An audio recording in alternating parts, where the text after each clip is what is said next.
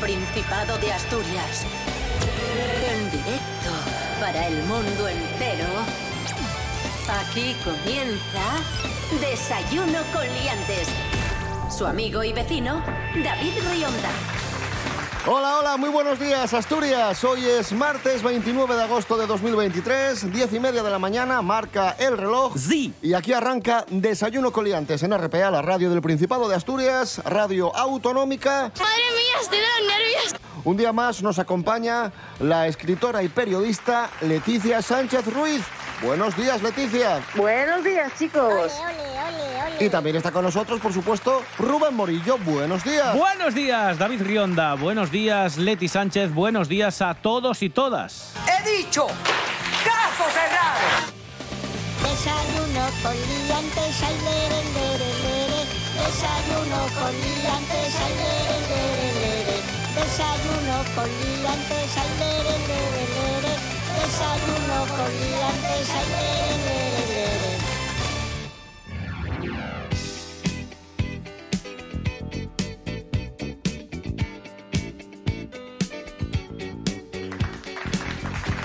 Vaya semanas frenéticas que tenemos eh, por delante. La presidenta del Congreso, Francesca Armengol, ha anunciado que la fecha del debate de investidura de Feijó será 26 y 27 de septiembre. Ay, ay, ay. Feijó cuenta con el encargo de Felipe VI y cuenta con 172 apoyos. Vox, UPN y Coalición Canaria. Le faltan cuatro. Los cuatro que podrían ser los cuatro del PNV. Pero claro, hay un problema, que el PNV ya ha dicho que si entra Vox en la ecuación, ellos se salen.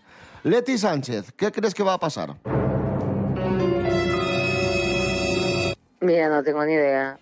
Sinceramente, yo entiendo que somos todos muy opinólogos y, todo eso, pero a mí no, estoy totalmente desconcertada con, con, con todo esto.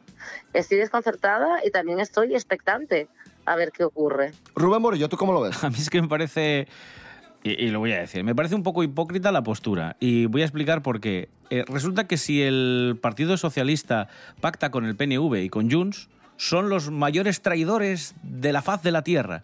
En cambio, eh, el PP necesita o, o al PNV, que ya le ha dicho claramente que no, o a Junts, que por una rocambolesca cuestión puede hacer que también llegue al gobierno Feijó. Y ya están dejando caer en algunos titulares, eh, algún varón de- del Partido Popular, que bueno, hay que ver, hay que hablar, que Junts tienen una posición bastante abierta, que... bla.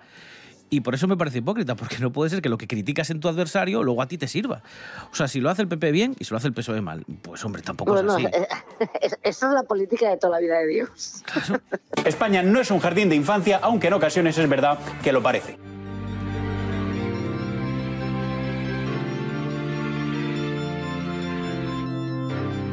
Bueno, seguimos. Eh, ya veremos qué pasa con, con el tema de Feijó y quién va a ser presidente del gobierno.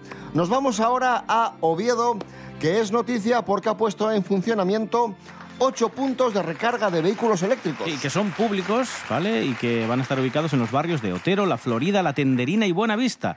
Y estas instalaciones son puntos de recarga ultra rápida, ¿vale? Para no tener el coche enchufado 12 horas. Estos son de los que cargan ahí como el rayo y que pueden cargar un coche en tan solo 20 minutos para lograr una autonomía de 250 kilómetros, que te da para hacer bastantes viajes.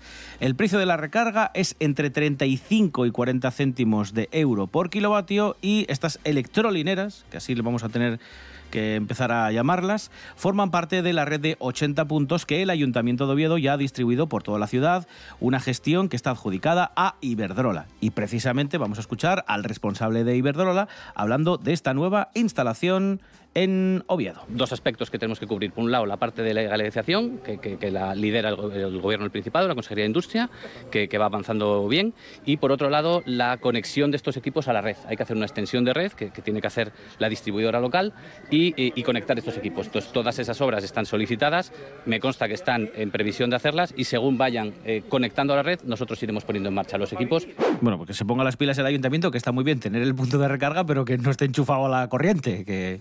Así que, en fin, está muy bien tener puntos de recarga, pero a ver si vas a enchufar el coche y estás tú, vamos, allí esperando como un tolai y no carga. Vale, estoy un poco poco en shock ahora mismo.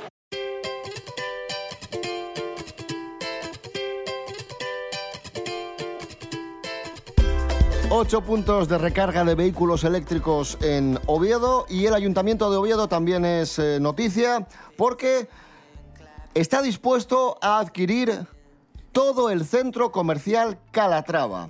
Hasta ahora los planes pasaban por hacerse con dos plantas y dejar una tercera en manos de los actuales propietarios, un fondo de inversión suizo. Pero ahora el Ayuntamiento de Oviedo quiere hacerse con todo el Calatrava. ¿Lo va a comprar? Mira, yo hay muchas cosas en la vida que no entiendo y una cosa que nunca entendí fue el Calatrava. O sea, no, nunca entendí ni ese edificio, ni dónde está, ni la arquitectura de ese edificio, ni exactamente para lo que sirve, ni, ni el precio desbordante que nos cuesta el Calatrava. Y hoy en día eh, sigo sin entender por qué va a ser una operación magnífica para Oviedo. Dice que son muchos metros cuadrados para Oviedo. ¿Metros cuadrados para Oviedo? ¿Para qué? Que yo, repito, que yo el Calatrava es una cosa que no entiendo. Nunca lo entendí y nunca lo entenderé. Independientemente de que esté vacío o no, dices tú, bueno, arquitectónicamente no pega ni con cola ahí, pero bueno, tiene, No, no. llama algo la atención, bueno, llama mucho la atención, que narices, y puede ser un mínimo reclamo para alguien que dice, vamos a ver esa mole. Pero es que encima ahora, como no tiene mantenimiento, se está poniendo guarra. Y entonces, lo que era blanco, ahora está como oxidado, amarronado, Sí, sí, y ahora es todavía cosa- más feo, por Dios. O sea, es que es absurdo, es absurdo. Además, es que tú cuando vas allí, claro, tú está encajado entre edificios y tú es que dices, ¿tú qué es esto? Pero es que cuando subes al Naranco y miras Oviedo, dices, ¿pero qué es aquella nave espacial que aterriza en Oviedo? Tienen Dayana y los de UVA invadiéndonos. O sea, es que es, es, absurdo todo. O sea, por favor, que lo vendan. O sea, que lo vendan a alguien. a Además, sea, no es ni chatarra, original. Porque este diseño está en no sé qué otro país y allí sí funciona la visera, por cierto. Allí sí que se abre y se Ah, cierra. Pero aquí no, por lo que sea. Aquí hay, hay nivel. Cosas que no interesan. Cuando la gente habla de pufos urbanísticos en Asturias, eh, hay un nombre que la gente está esperando oír. Hay un must ineludible. Hay un elefante en la sala que nadie puede ignorar por mucho que se quiera. Cuando se hace una lista de pufos urbanísticos, todo el mundo sabe que en el número uno va a estar Calatrava que si no se le menciona antes es porque es el mayor ejemplo de una cosa que nadie tiene muy claro para qué sirve, que costó un montón de dinero y que está vacía. Eh, y luego hay un eco de una voz disidente que se pregunta por qué, que dice, ¿qué tenéis en contra? Que se extraña y ofende de que a la gente le parezca mal tener todo ese sitio ocupado con un montón de fierros que no hacen nada. Ah, y por cierto, eh, están construyendo o ya han construido otro igual en no sé dónde, no sé si en Malasia o... En serio, de verdad, o sea, es muy cansino este, este edificio. Cosas que no interesan. Hemos hablado de Oviedo en estos minutos, aquí en Desayuno Coliantes, y vamos con una canción dedicada a Oviedo. De hecho, lleva por título Canción de Oviedo. Es de Fran Juesas. Siempre que voy caminando despacio por el campo amor, puedo sentir a mi paso la sombra del carballón. Cierro los ojos y escucho viejas campanas sonar y Asturias, patria querida, envuelve la ciudad.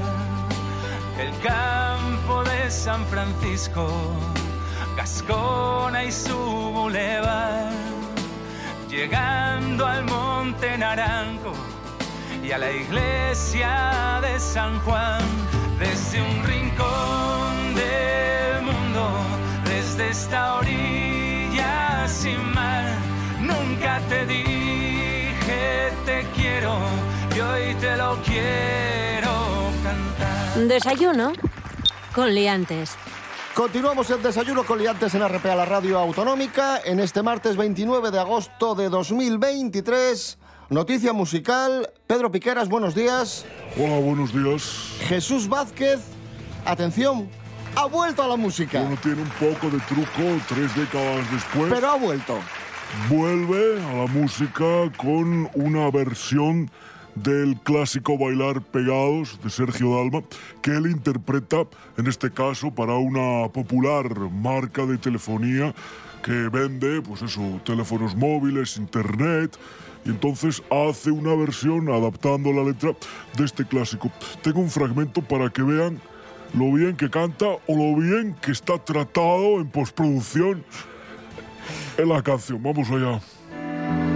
Tan solo ahorrar no es ahorrar. Si buscas algo de lo bueno, cuando un precio es ideal, sabes que sí será un amor duradero. Ahí está. Vamos, que ha cambiado la letra para hacer el, el anuncio de la compañía de telefonía Sí, móvil, ¿no? en la televisión aparece apenas 20 segundos. Lo que ocurre es que grabaron la versión completa y se ha publicado una especie de videoclip donde se le ve cantar o hacer que canta en un estudio, la verdad. Bueno, eh, han hecho una versión del Bailar Pegados para esta campaña de Yastel, pero no ha sido la única persona que ha adaptado esta canción, Bailar Pegados de Sergio Dalma, porque Pedro Piqueras también ha hecho su propia versión de Bailar Pegados. Has reescrito la letra y ¿de qué hablas en, en tu versión, Pedro? Hablo de la vida en general. El caos, las enfermedades, infecciones, incendios, hecatombes. Bueno, pues vamos a escuchar la versión que Pedro Piqueras ha hecho de Bailar Pegados, una versión, podríamos decir, apocalíptica. Eso es.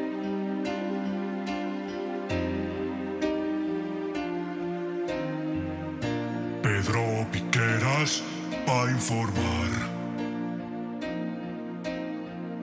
Informativos Telecinco.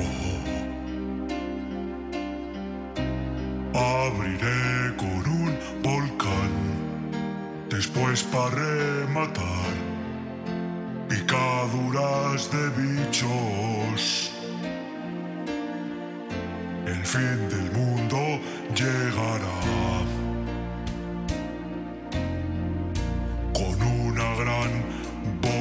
Fuego.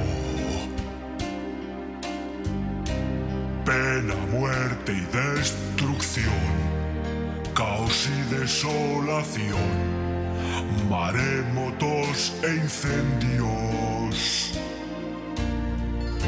Pedro Piqueras va a informar que el mundo va a acabar. Llega la crisis,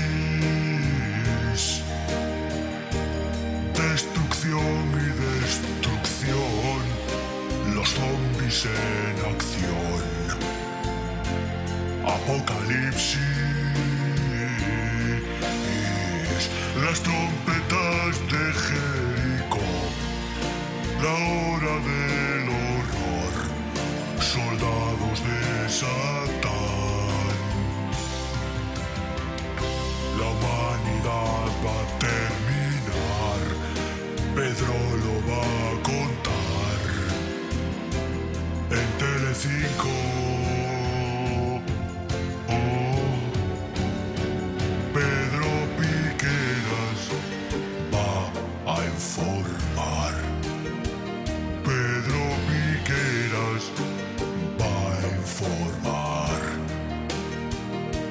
A informar.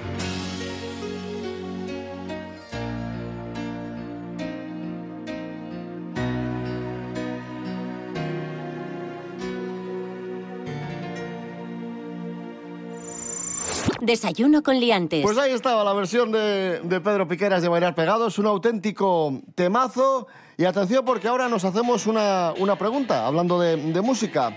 ¿Puede predecir la inteligencia artificial que una canción es un temazo o va a ser un temazo? Natalie García, buenos días.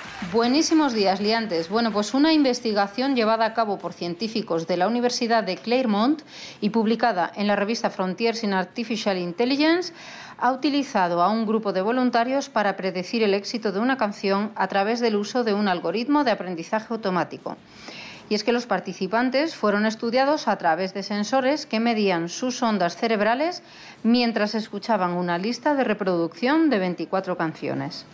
Esta técnica de adivinación científica tiene el nombre de neuroadivinación y pretende utilizar la actividad cerebral de una persona cuando experimenta una actividad, en este caso, escuchar diferentes canciones, para predecir el éxito de un tema.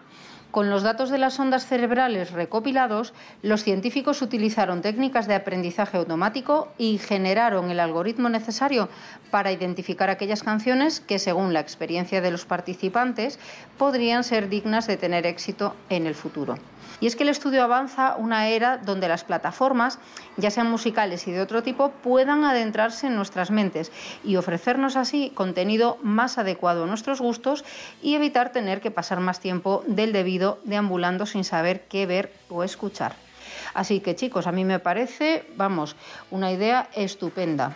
Esperemos que pronto podamos disfrutarla. Un besito muy fuerte, liantes. Gracias, Natalie García. Estamos hablando mucho de música en este martes 29 de agosto de 2023 y Rubén Morillo, de hecho, ya que decíamos, escuchábamos esto de la inteligencia artificial prediciendo lo que es un temazo, Rubén Morillo ha recopilado tres mejores canciones de todos los tiempos. Sí, mira, y luego ahí además hay un bonus. Mira, las tres canciones, según todas las listas, son en el puesto número 3, clasicazo de John Lennon, Imagine.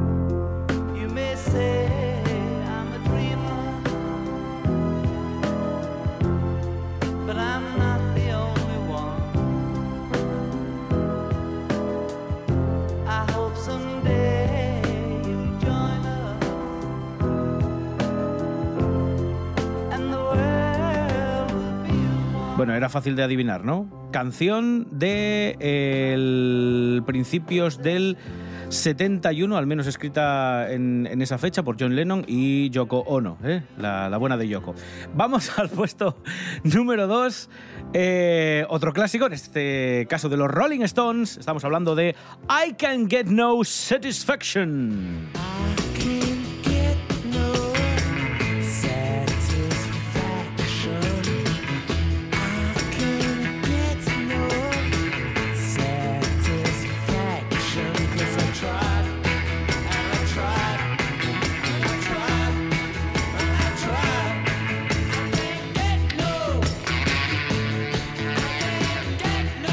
Y el número uno, A ver, venga. Bob Dylan puede ser. Perfecto, muy Vale. bien. Es que no ha, habido, no, no ha habido que rascar mucho más. Bob Dylan con Like a Rolling Stone en el puesto número uno. He really wasn't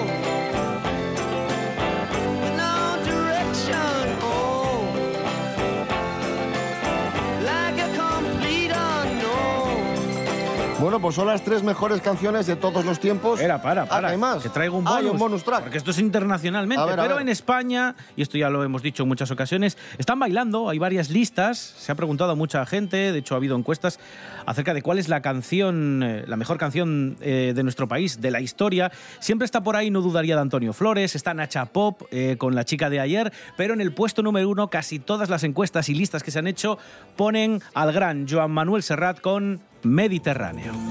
En la ladera de un monte más alto que el horizonte quiero tener buena vista. Mi cuerpo será camino, le daré verde a los pinos y amarillo a la genista. Cerca del mar, porque yo nací en el Mediterráneo. Nací en el Mediterráneo. Nací en el Mediterráneo.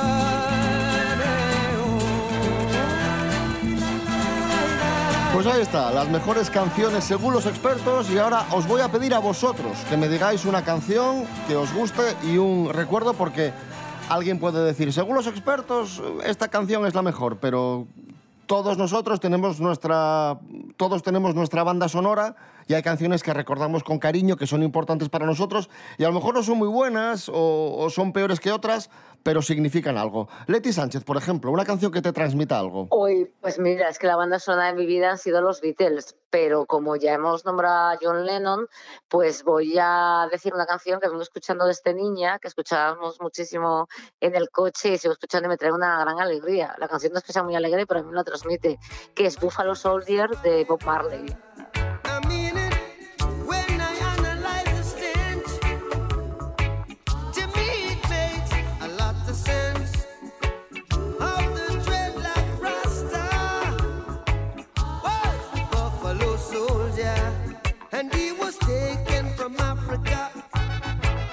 Rubén Morillo, tu canción. Yo esto creo que lo conté más de una ocasión. Mi primer Wallman me lo regaló mi padrino y cuando cambié a un Wallman más moderno que ya podía rebobinar las cintas hacia atrás y hacia adelante, la primera cinta que reproduje en aquel Wallman fue una que me compraron mis padres Fíjate tú además qué tontería, porque mis padres nunca iban al corte inglés, pues fuimos al corte inglés de Gijón y yo saliendo del corte inglés de Gijón abrí la cinta, la desempaqueté, la puse en mi Wallman y era Paul Carrack, que por aquel entonces se llevaba mucho. Tampoco es ni siquiera mi estilo favorito, pero esta canción, que es la primera del disco Beautiful World, que se llama The Way I'm Feeling Tonight, luego la escuché muchísimo a lo largo de, de aquellos, de aquellas semanas y de aquellos años. Paul Carrack.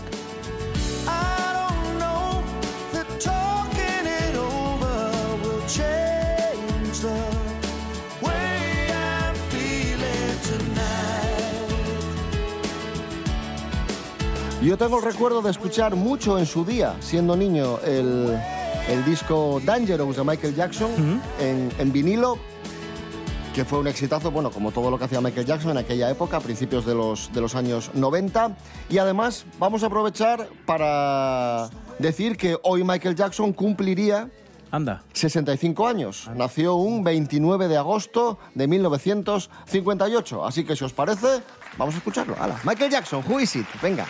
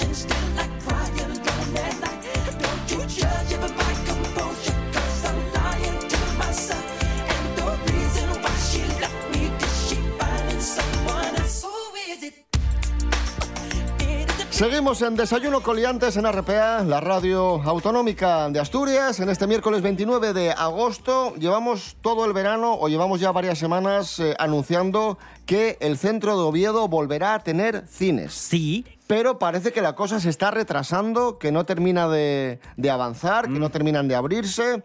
Y hay gente que se pregunta, pero bueno, ¿qué está pasando con esos cines que iban a abrir en Foncalada, en Oviedo? Bueno, nos lo cuenta Lorena Rondueles. Buenos días, Lorena. Buenos días, liantes. Los nuevos cines de Oviedo retrasan su apertura.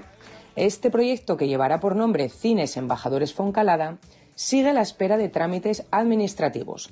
Aunque tenía prevista su apertura este verano, estos trámites han aplazado la construcción. El proyecto, que estará ubicado en un local que hace esquina entre las calles Alfonso III el Magno y General Elorza, está a la espera de licencia y permiso para empezar las obras, que si no hay más retrasos esperan poder inaugurar antes de que acabe el año. El cine tendrá cuatro salas con 130, 90, 55 y 30 butacas de madera dispuestas en grada, con pantallas de más de 7 metros y cafetería de más de 100 metros cuadrados, donde además de palomitas y snacks, habrá un espacio destinado a libros cinematográficos. Los nuevos cines ofrecerán una programación que apostará por el cine español, estrenos de actualidad, producciones asturianas, cine infantil, versiones originales, cine mudo, retransmisiones de ópera y ballet, zarzuela desde el Teatro Real, así como eventos con algún director y ciclos de todo tipo. Solo habrá que esperar un poquito más. Hasta la próxima, aliantes. Gracias, Lorena Rendueles. Y seguimos hablando de cine. Lo hacemos con nuestro experto, Miguel Ángel Muñiz, Jimmy Pepín.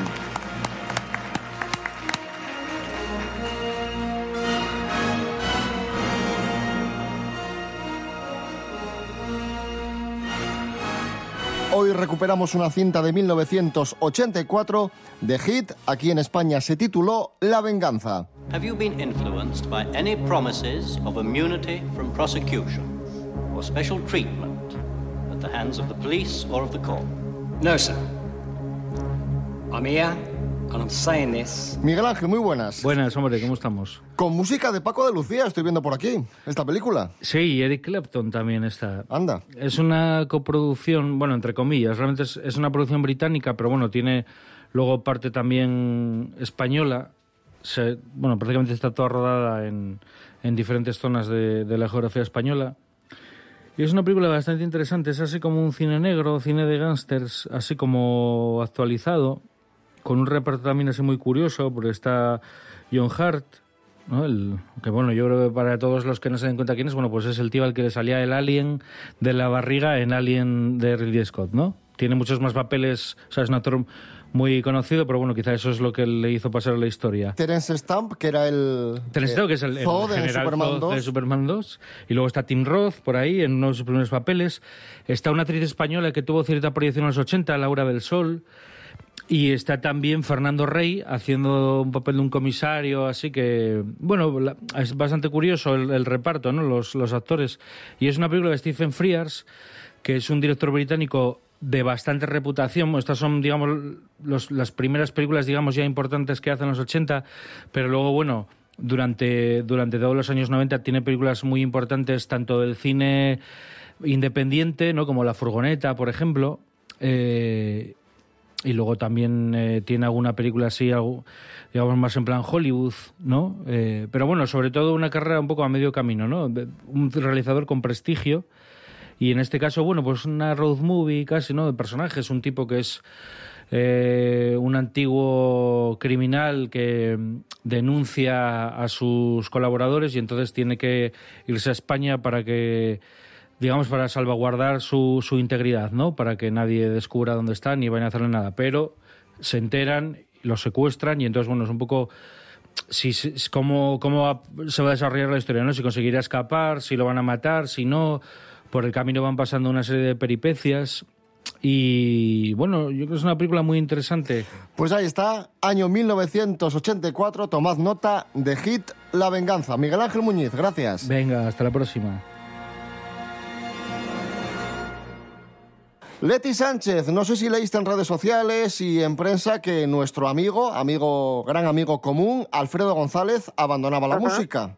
Sí, sí, lo leí, lo leí con mucha tristeza. Mucha tristeza. Esperemos que sea un, un hasta pronto y no, y no un adiós. Se toma un tiempo y luego regrese yo- con fuerza. Yo creo que sí, porque alguien como Alfredo, tan, tan amante de la música, tan vinculado a ella, yo creo que las grandes pasiones nunca nos dejan. Entonces, a veces tenemos que descansar de nosotros mismos, pero, pero lo que somos nunca se va. Y le necesitamos. La música asturiana necesita a Alfredo González. Nos vamos con Alfredo González, La Nada y tú. Volvemos mañana a las diez y media de la mañana. Rubén Morillo. David Rionda. Hasta mañana. Hasta mañana. Leti Sánchez, gracias.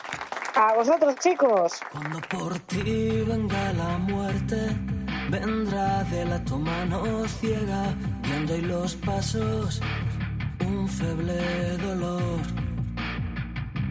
Será como vestir de fiesta, pase y un nuevo de domingo, que anunciarás a quitar ya. Nada